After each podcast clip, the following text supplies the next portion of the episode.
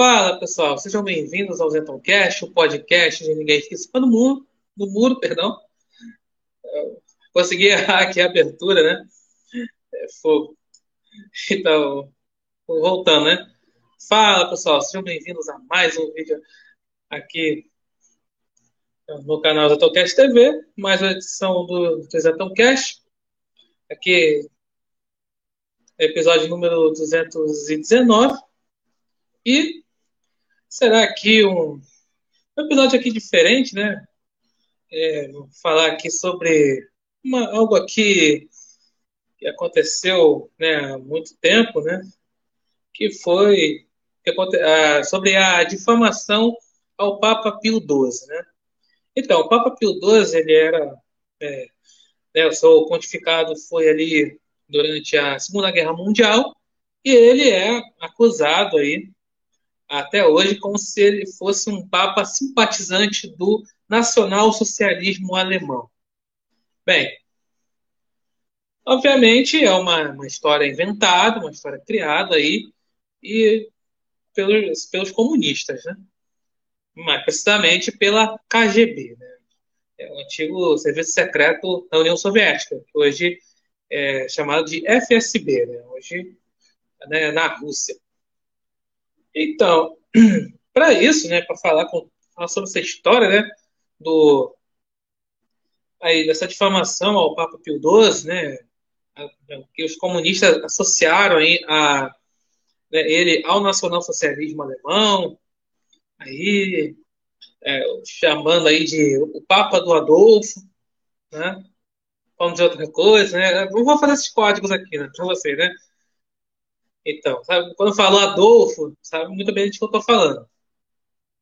Então, e aí, como foi feito um processo, esse processo para né, incutir na cabeça das pessoas que realmente o, o Papa Pio XII ele era o ele era assim simpatizante ao nacionalsocialismo alemão.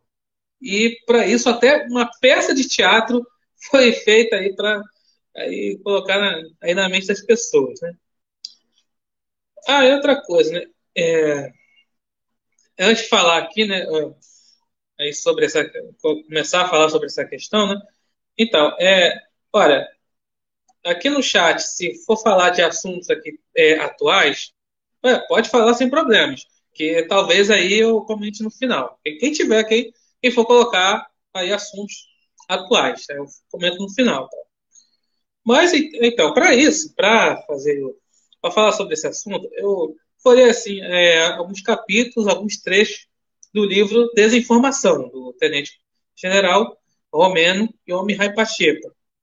Então, não é a primeira vez que eu né, leio trechos, capítulos desse livro aqui no Zentocast. Eu já fiz isso é, lendo sobre é, um episódio falando sobre a origem da teologia da libertação e falando sobre a ascensão de Vladimir Putin. E aqui eu vou falar sobre essa questão aí do, da difamação ao Papa Pio XII. Bem, vou dar aqui boa noite que está no chat, no YouTube. Maria da Souza, boa noite. Ciné, boa noite. Ah, Regina, boa noite. Boa noite ao Jason. Teve aqui na semana passada. Então vamos lá, né? Começar aqui. Então, Aqui o capítulo, né, do livro aqui é aqui é, vou ler alguns trechos aqui, né? O capítulo aqui do livro, né, desinformação, é a criação fracassada do Papa do Adolfo. Muito bem. Vamos lá. No dia 3 de junho de 1945, a Rádio Moscou declarou oficialmente que o líder da Igreja Católica, o Papa Pio XII, fora o Papa do Adolfo. Assim, insinuando de maneira mendaz que ele foi um aliado dos nacionais-socialistas durante a Segunda Guerra Mundial. Foi a primeira descarga de tiros de uma operação calculada da SMERS, da polícia lá da era um serviço secreto, né, da, na época lá da Rússia, né, da soviética, na verdade, para manchar aos olhos do mundo a reputação do Papa reinante. A estimação da Rádio Moscou caiu no nada. Logo no dia anterior, dia 2 de junho de 1945, uma alo, alo, perdão, em uma alo, alocução, perdão, a uma alocução ao Colégio dos Cardeais transmitida pela Rádio do Vaticano, Pio XII falou do espectro satânico do nacional-socialismo e notou que o seu antecessor, é, Pio XI, o chamou do que, é, do que realmente era arrogante apostasia diante de Jesus Cristo, a negação de sua doutrina e de sua obra de redenção, o culto da violência, a idolatria da raça e do sangue, a destruição da liberdade e dignidade humana. Quanto a seus próprios esforços, Pio XII explicou: continuando o trabalho do nosso antecessor durante a guerra, nós nunca deixaremos, nunca, perdão, nós nunca deixamos de nos opor à doutrina nacional-socialista e de praticar as leis inabaláveis de humanidade e fé, fé cristã. Esse, esse nós foi no modo mais apropriado, podemos dizer que até mais eficiente, de proclamar diante do mundo os principais, os princípios imutáveis da lei moral e do meio de tanto erro e violência, para confirmar as mentes e corações dos católicos alemães dos mais altos ideais de verdade, da verdade e da justiça. Tampouco isso foi em vão. De fato, sabemos que nossas transmissões de rádio, especialmente a do Natal de 1942, eram a despeito de toda proibição e obstáculos estudados em conferências diocesanas expostas ao povo. Pio XII também referiu a morte de, de cerca de 2 mil padres católicos em Dachau. Dachau era um campo de concentração. Né?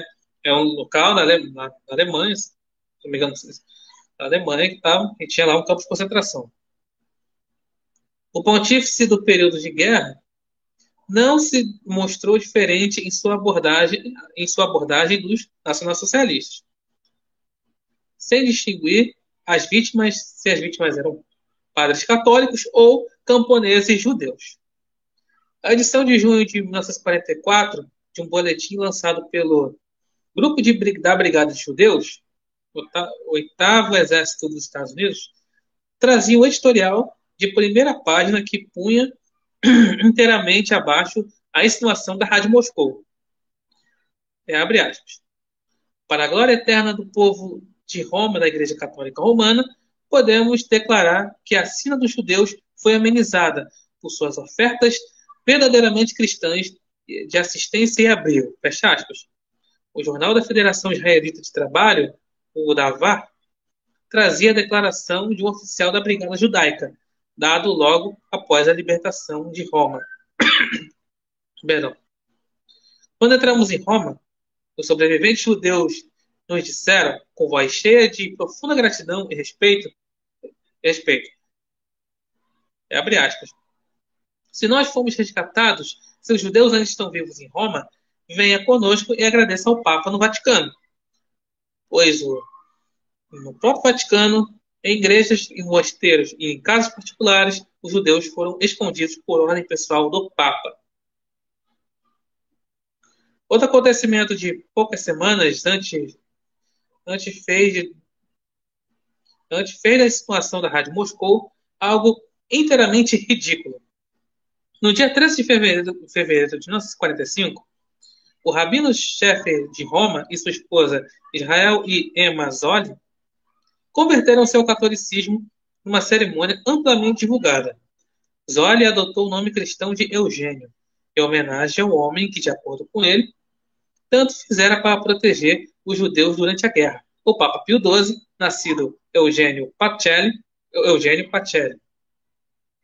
Em seu livro de memórias em 1945, Zoli explicou: nenhum outro herói da história comandou um tal exército um exército de padres que trabalham nas cidades e pequenos interiores para promover, para prover, perdão, prover pão para os perseguidos e passaporte para os fugitivos. Freiras são, vão a tabernas para dar hospitalidade às mulheres refugiadas. Superiores de conventos saem à noite para encontrar soldados alemães que procuram por vítimas. Pio XII é seguido por todos os que possuem aquele fervor da caridade que não teme morte alguma. Pode ser difícil para alguém que não estava lá, no coração da perseguição fascista aos judeus, compreender por que o Rabino Zoli adotou o Papa, o nome do, de Pio XII. Zoli, contudo, tinha há pouco, há pouco testemunhado como milhares e milhares de vidas de sua própria congregação, pessoas que ele conhecia e amava, tinham sido salvas por Pio XII. Isório decidiu prestar as honras ao seu modo. Escreveu que sua conversão foi baseada em uma verdadeira revelação religiosa, mas que escolheu o nome cristão de Eugênio e o Papa como seu patrono, o padrinho, como meio de agradecê-lo por seus esforços para proteger os judeus durante a guerra.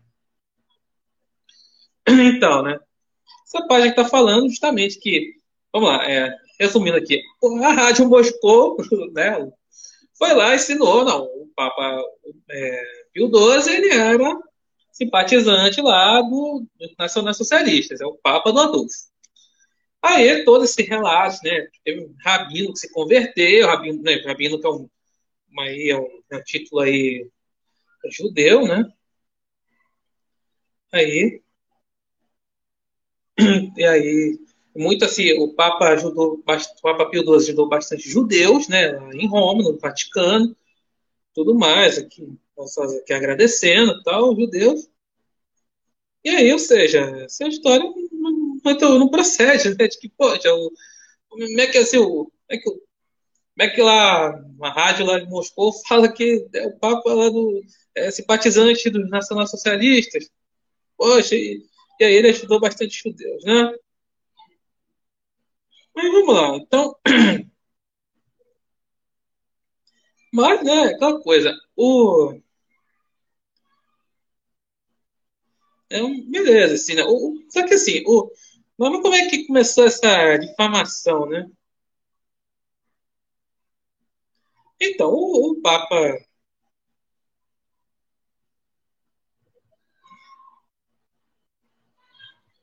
É, o Papa Pio XII, né, aquela coisa, além de ser contra, né, ele fala veementemente contra o nacionalsocialismo alemão, ele era contra o comunismo. E o que, que acontece até hoje com clérigos, né, vê o exemplo da Nicarágua, por exemplo, que acontece na Nicarágua, de clérigos que se opõem ao comunismo, se opõem à esquerda, se opõem ao socialismo. São presos, são perseguidos e aí e são taxados, né, ou são enquadrados, é o termo da KGB, né, enquadramento, são enquadrados como simpatizantes do nacionalsocialismo alemão. Né? E o Papa Pio XII não foi diferente. E, e, assim, e aí outros clérigos ali, em países né, que são eram né, ali, ali do leste europeu, tinham os clérigos lá, né, católicos, é, se, opõe, se opõe ao, ao nacionalsocialismo, mas por se opor ao comunismo, aí eram taxados de apoiadores do nacionalsocialismo. Enfim.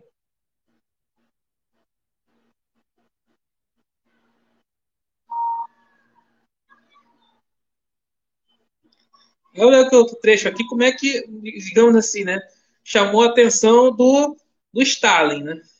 É que o Papa Pio XII chamou a atenção do Stalin. É, Stalin perdeu sua batalha de, em 1945 contra Pio XII. Naquele, naquele negócio de dizer, a Rádio Moscou falar que o Papa Pio XII era simpatizante lá do, lá do bigodismo, né? do nacional-socialismo alemão. Mas estava determinado a vencer a guerra. Stalin acreditava no livro de Lenin 1904, um passo para frente e dois para trás. A crise do nosso partido. Evidentemente, Pio XII era peixe grande demais para que as MERS e Stalin fossem atrás daquele naquele momento. Em vez disso, Stalin decidiu focar no enquadramento, né, que seria essa difamação, né, de alguns dos cardeais que ele herdara com os novos países satélites da Europa Oriental, eles seriam acusados de ter sido pró-nacional-socialista. É claro, tal como funcionaram tão bem anteriormente.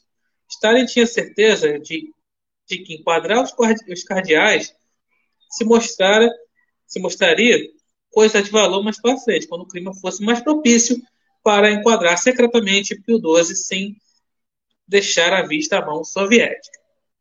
Então, está se referindo aqui, né, é, no caso aqui do, do cardeal Stepnat, que foi, era um cardeal lá da Croácia, né? Naquela época era, era Iugoslávia, né?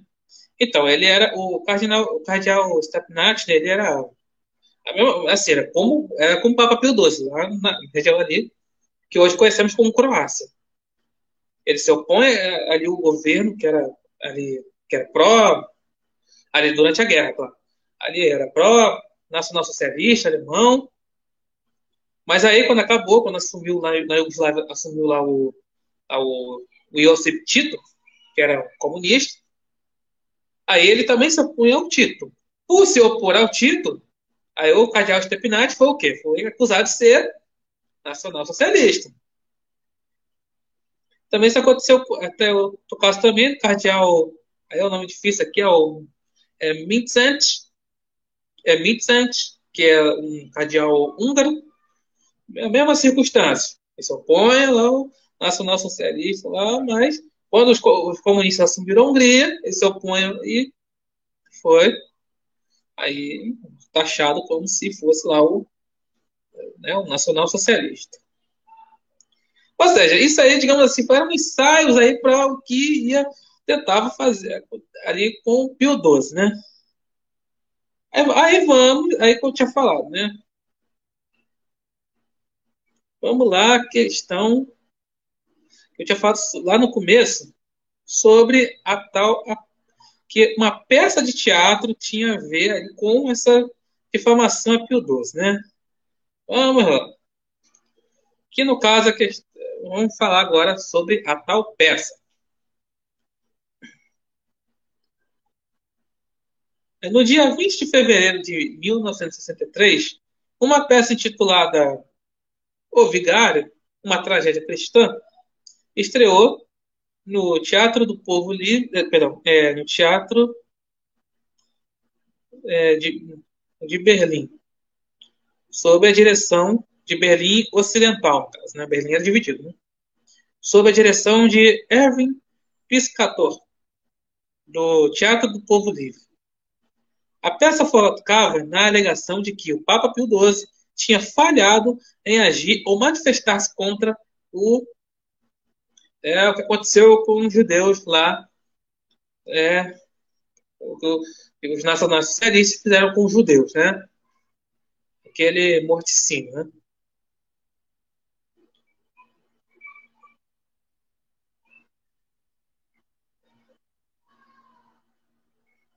Só um instante aqui.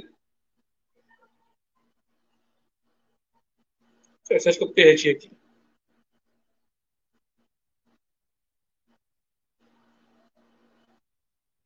É bastante que eu perdi, acabei perdendo aqui. Já voltei.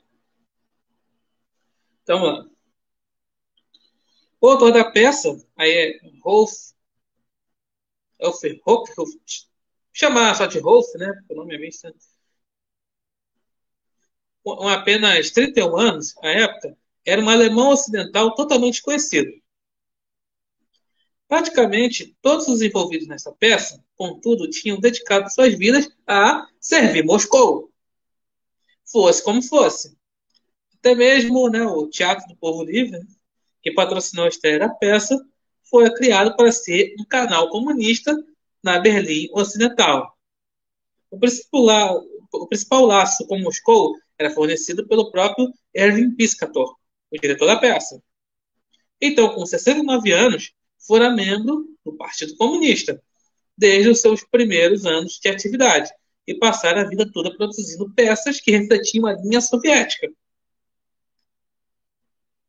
No que se inclui, se inclui celebrar a, a debacle iminente da sociedade capitalista e supostamente e suposta ramificação clerical do capitalismo, a Igreja Católica. Ou seja, difamando, difamando a Igreja Católica. Tá, ele está falando um pouco aqui desse, do, do diretor da peça, não, pisca, do piscator.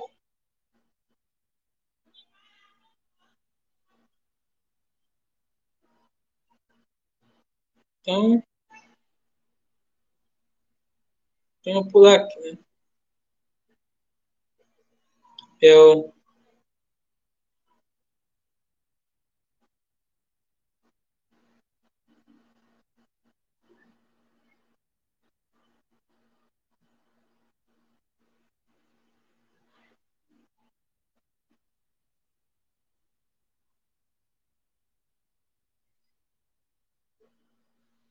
Então, agora vamos. Então, eu falei sobre né, o cara, o diretor da peça é, é comunista, né?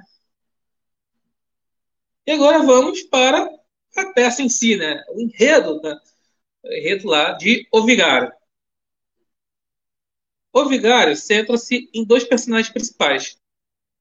É Kurt Gerstein, baseado em uma pessoa real, e no ficcional padre Ricardo Fontana.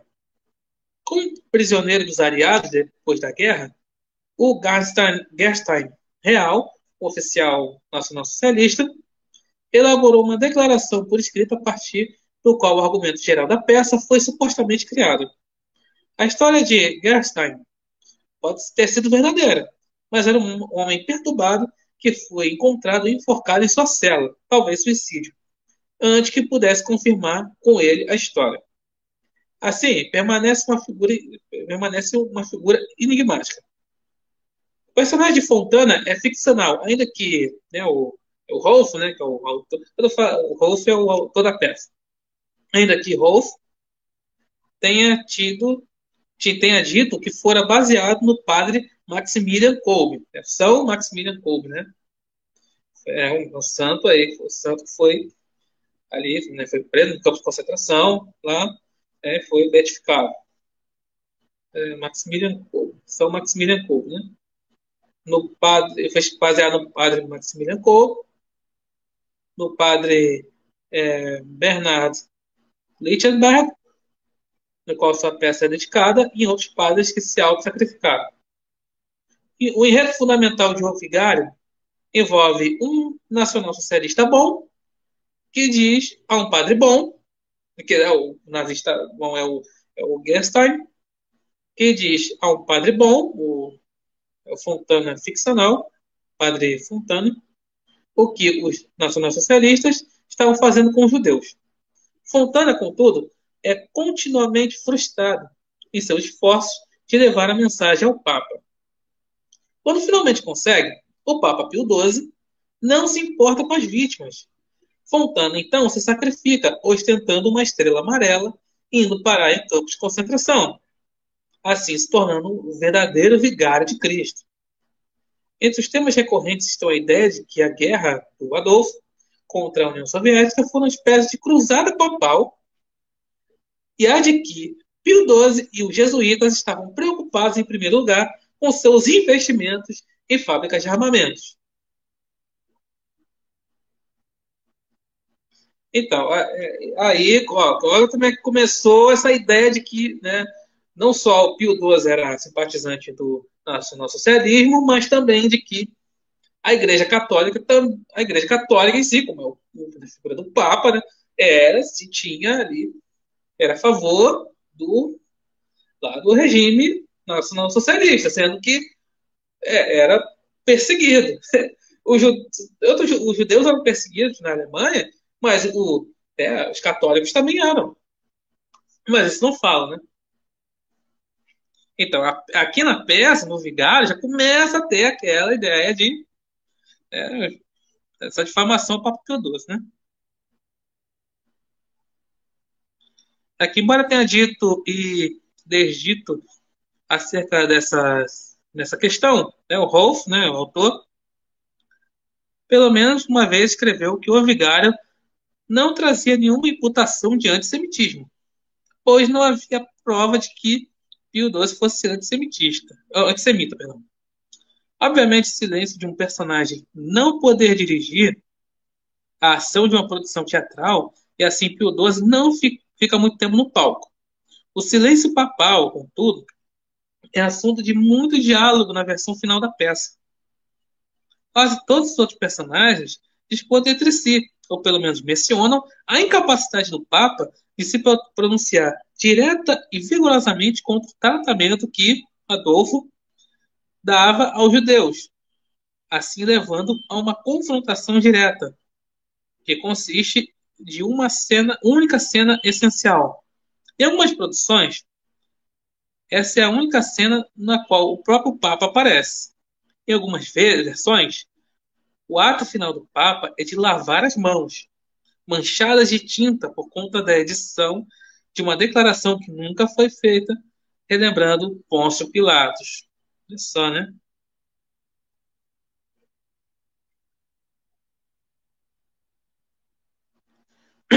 Enfim, aí. Outro trecho aqui, né? É, o vigário teve notoriedade mais por conta das acusações contra o Papa do que por seu enredo ou suas qualidades teatrais. A, peça não desenvolve Pio XII como uma figura trágica, uma vez que não se mostra nem tragicamente hesitante, nem tampouco arrasado pelas alternativas que tem.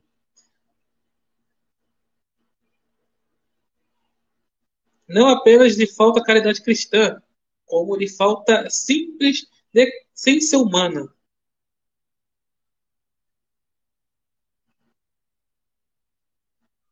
Aqui, uma peça é apenas uma peça, mas Rolf e outros ligados ao vigário queriam que ela fosse algo mais. De acordo com, Rolf, a tese principal de O Vigário é que é, Adolfo abandonou o programa de extermínio assim que os altos prelados alemães ou o Vaticano inter interviram energicamente.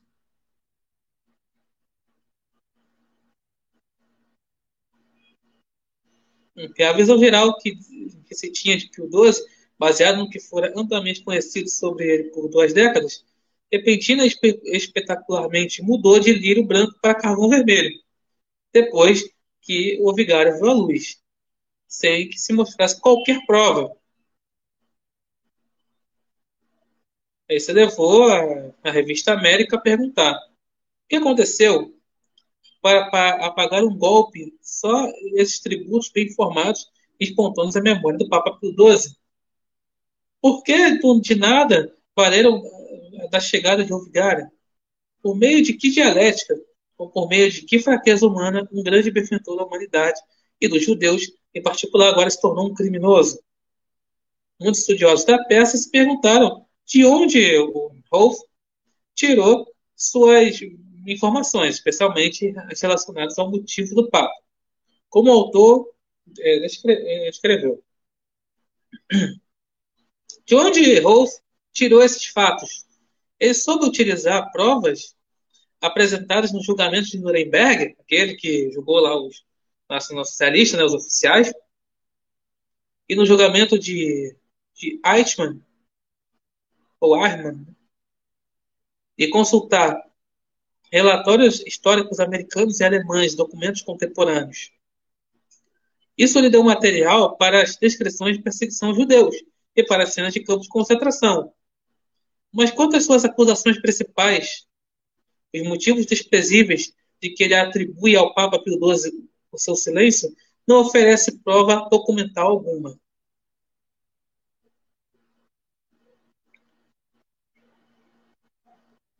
Pois é, né? Tá aqui algumas críticas, né, sobre, né? Ou depois falando, poxa, né? Pessoas que conhecem, conheciam a história do Papa Pio XII, né?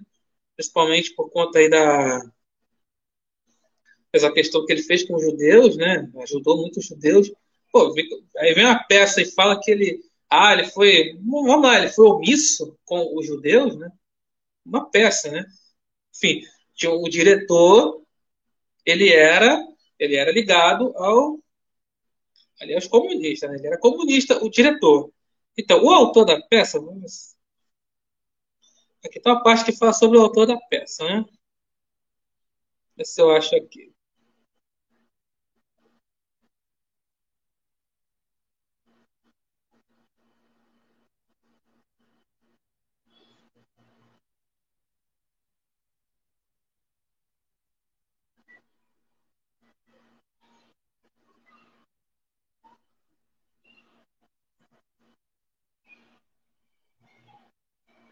Deixa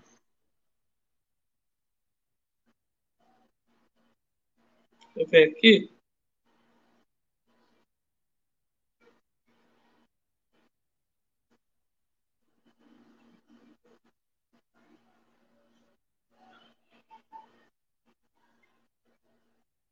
Então, esse o, o, autor da peça, né, o Rolf, né, ele também era, era ligado também né, à questão aos comunistas, né?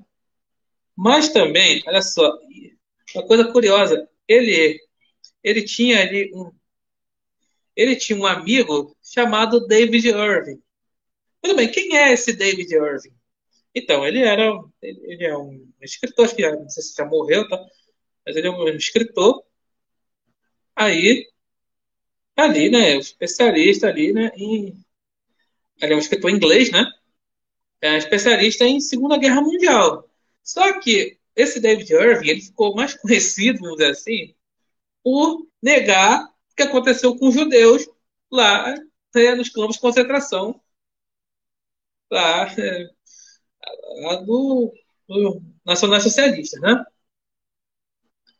Então, tanto que é, tem, um, tem um filme né, chamado, recente chamado Negação, onde fala do processo né, do, de, lá do autora chamada Deborah Lipstadt, Lipstadt lá que aí e de David Irving, que é, a Deborah Lipstadt tinha falado aí do é, tinha, tinha falado que né, David tinha falado que o David Irving pegava lá o que aconteceu, né, com os judeus, né?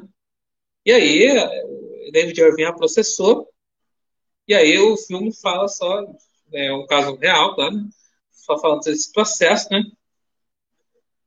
Enfim, olha só o, o autor da peça, o vigário, olha a amizade que ele tinha, né? O cara que negava lá o que aconteceu com os judeus, né? Só isso.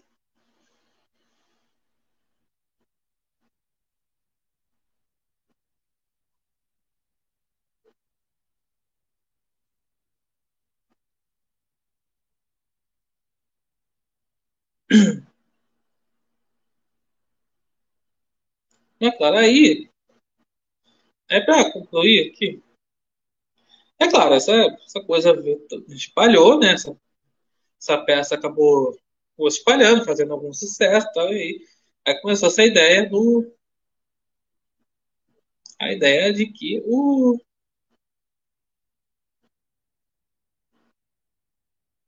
Falar que o Papa né, era, era, foi assim, era, era era o Papa do Adolfo, porque teria sido omisso, supostamente omisso ao, aos judeus, né? A questão dos judeus.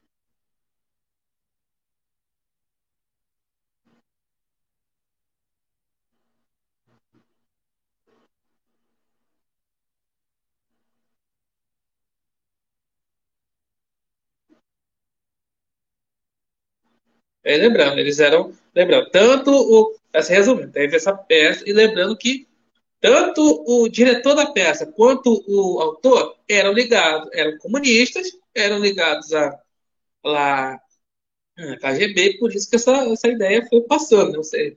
Lembra lá, no começo, lembra do começo? Ali, a Rádio Moscou falou que o, né, o Papa Pio XII era simpatizante do Nacional Socialismo. A história não colou. E aí tiveram, aí, através da, dessa peça, peça foi, foi espalhando, aí veio essa ideia. Mas a coisa vai piorar. Mas aqui, né, o Mishkazu fala aqui, né, mudaram a história, reescreveram, e hoje até católicos acreditam nessa mentira contra o Papa Pio XII, o santo padre que ajudou os judeus, isso sim, é verdade. Vamos lá. Já que eu falei que a história vai piorar, né? É, outro trecho aqui do livro, né? Desinformação. Em 1999, a questão bem adormecida do suposto apoio do Papa Pio XII à perseguição dos judeus por, pelo Adolfo gerou é, subitamente novo interesse com a publicação do livro de John Cornwell, O Papa de Adolfo, a História Secreta de Pio XII. A tese do livro de Cornwell era de que Eugênio Pacelli, que é era o Papa Pio XII, né, era um, era um compenetrado advogado e diplomata do Vaticano que, desde o início de sua carreira, determinou-se a estabelecer a autoridade absoluta de Roma sobre as populações católicas da Europa. Não, não existe nenhuma forte evidência de que Cornwell estivesse ligado aos serviços secretos de inteligência russos. E seus arquivos ainda estão selados. Né? Uns 29 bilhões de páginas lá escondidos. De todo modo, Cornwell lançou a mão de, da, de necrofagia política. Ele utilizou táticas a la Khrushchev de enquadramento e desinformácia para distorcer a verdadeira a verdade histórica sobre Pio XII. A guarda da capa da edição americana declara de maneira ousada uma pesada nova guerra contra a memória de Pio XII. Lembrando, 99, já tinha acabado, entre aspas, a União Soviética. Enfim, aí fala aqui, né? O, o Papa né, de Adolfo é a história nunca antes contada de um homem que foi indiscutivelmente o mais perigoso clérigo da história moderna. Eugênio Pacelli, Pio XII, pontífice de 1939 a 1958, e há muito controverso como o Papa que falhou em se pronunciar contra a solução final do Adolfo. Né? Tem outro nome lá que eu não vou falar, né? essa solução final.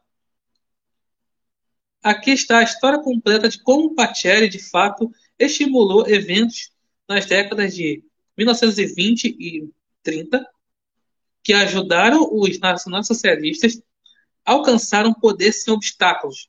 Em 1930, ele negociou um tratado com o Adolfo, a concordada com o Reich, que garantia que os nacionalsocialistas iriam se erguer sem a oposição da mais poderosa comunidade católica do mundo, selando, como admitiu o próprio Adolfo, o destino dos judeus na Europa. É, na visão de Cornell, Pio XII não falhou apenas em se pronunciar a favor dos judeus, a favor dos judeus. Ele foi de fato responsável pela ascensão do Adolfo ao poder e por todo é, a solução final, né? O texto da guarda continua dizendo que Cornwell provê novas provas chocantes de que Pio XII tinha sido tinha uma antipatia pessoal aos judeus e que Cornwell se baseia em pesquisa feita nos arquivos jesuítas e arquivos secretos do Vaticano que foram facultados apenas ao autor. O Vaticano examinou e refutou as alegações trajantes de Cornwell, Assim, a atenção do leitor do livro é chamada só para alguns pontos significantes. Esse ponto demonstra como Cornwell tentou reavivar a guerra do Kremlin contra Pio XII, utilizando meios e métodos típicos de desinformação da KGB. Em apoio de sua conclusão de que Pio XII fora o Papa Rodolfo, Cornwell edita seletivamente citações de publicações ocidentais uma, uma técnica amplamente utilizada na ciência da desinformação. Através desse método, um escritor esperto pode transformar uma citação no exato oposto do que queria dizer originalmente. Para ver como isso funciona, aqui, cadê? É, vejamos uma, uma declaração notável citada no material introdutório de, né, do livro do, desse cara, John Cornell. É, oferece uma suposta citação de Thomas Merton, o famoso monge contemplativo, cujos escritos se inspiram em muitas pessoas. Na Irmão de Cornwell, a citação fica assim: Pio XII judeus, Pio XII e os judeus. Toda essa questão é triste demais, séria demais para que se fale com, com mordacidade. Um silêncio profundo e completamente cúmplice de todas as forças que se realizavam a opressão a injustiça, a agressão, a exploração, a guerra.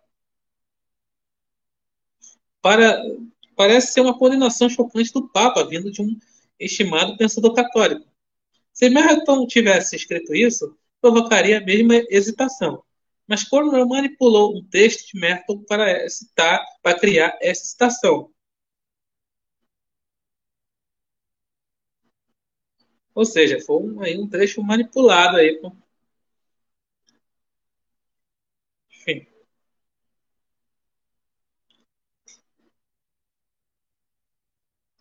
É, falando aqui, né? É, outra técnica de desinformação da KGB, utilizada em é o Papa de Adolfo, né?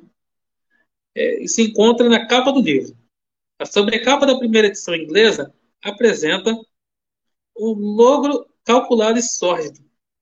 A capa é de uma fotografia mostrando o Núncio Pacelli deixando uma solenidade de recepção feita para o presidente alemão Hindenburg em 1927. Contudo, a legenda colocada dentro da sobrecapa da edição inglesa data a fotografia de março de 1939. Isso não é um erro honesto. Isso é fraude intencional em prol de determinado propósito. Em março de 1939, o Adolfo era o Führer. E Pacelli tinha sido eleito Papa a 2 de março de 39.